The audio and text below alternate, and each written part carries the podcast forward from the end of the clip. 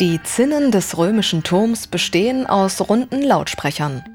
Mehrere Sensoren im Inneren des transparenten Turms registrieren die Schatten der Betrachter. Die Schattenwürfe lösen bestimmte Klangereignisse aus.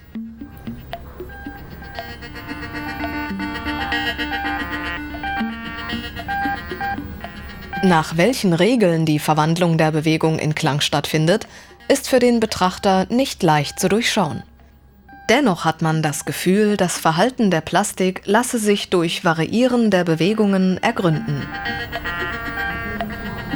Der Titel ist eine Anspielung auf die heute kaum mehr bekannten Strukturen altrömischer Musik.